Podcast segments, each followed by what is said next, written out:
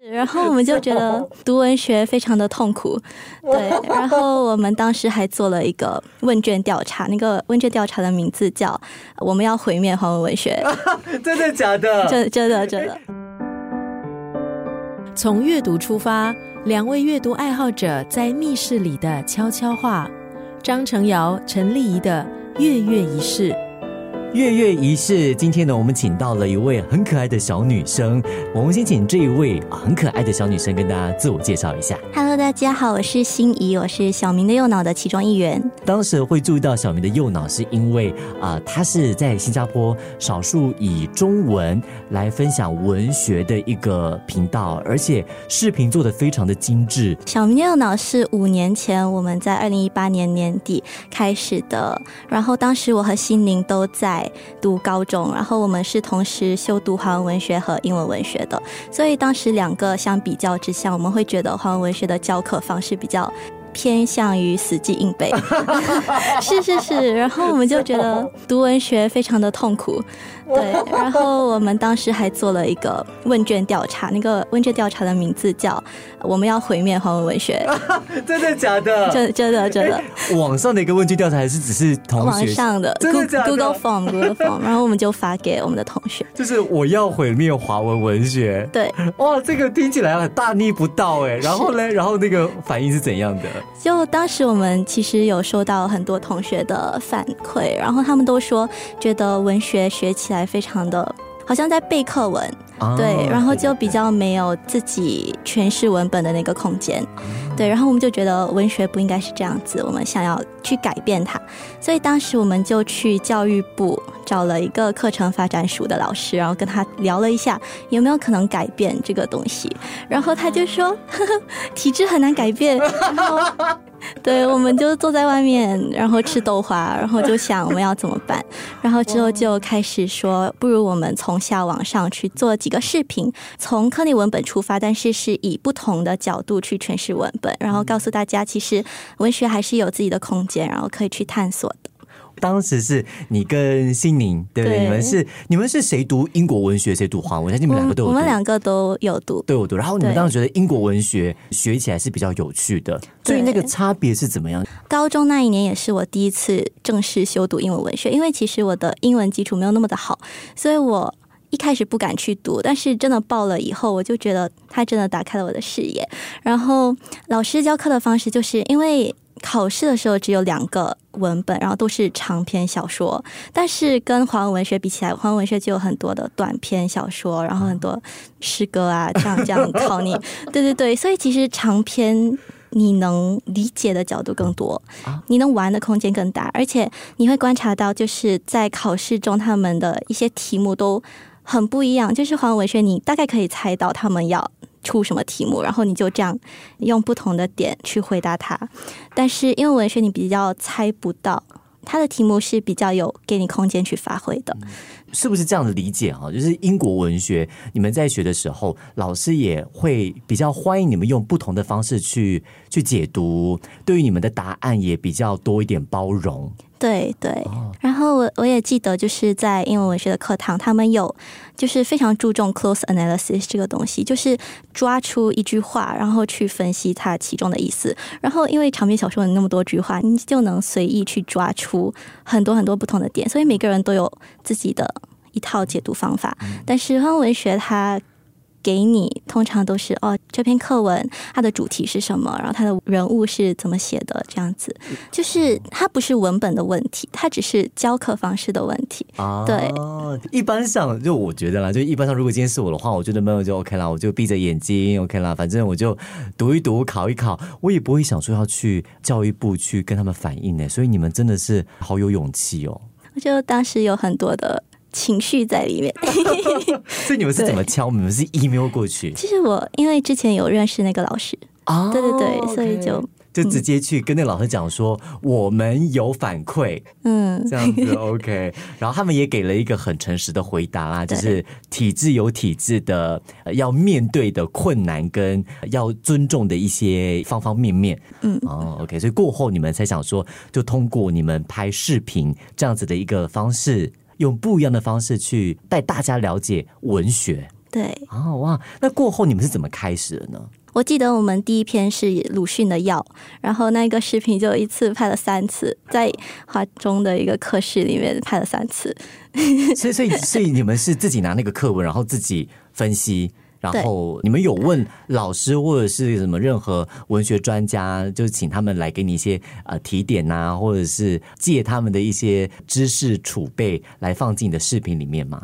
当时是我们自己写稿，但是我们有跟我很支持我们的那个华文老师交流，所以他有帮我们看我们的稿件，然后也有对我们的视频给一些意见。哇，OK，所以做了之后，你们收到怎么样的反馈呢？之后我们也有继续跟 M 一保持联系，所以之后他们有找我们做一系列诗歌史。大概讲一下诗歌从诗经一直演变到现代诗歌的几次流变这样子，然后之后也有几个好朋友帮我们在不同的学校分享，然后有在课堂上播，所以当时的反响是挺好的。但是最近几年就比较平淡一点，因为开始忙了是吗？忙大学的生活了是吧？也不是，是因为我们离开了那个高中文学的体制，然后就突然发现，呃，我们不再希望只是做应试的内容。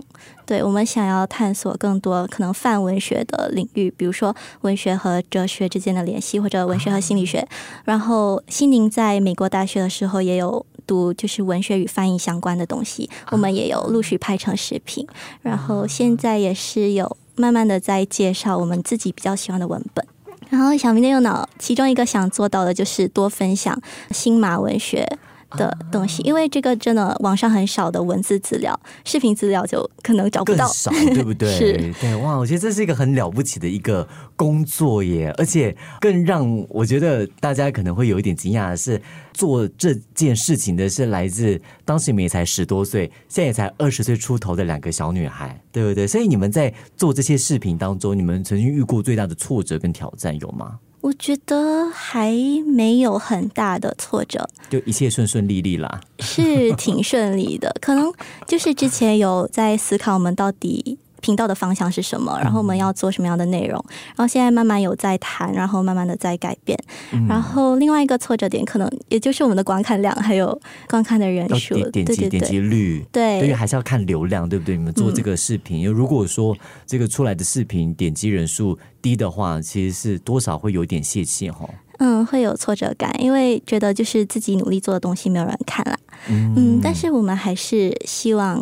将自己喜欢的东西分享出去了，然后我们也发现，就是自己在做这些视频的时候，也有自己在成长。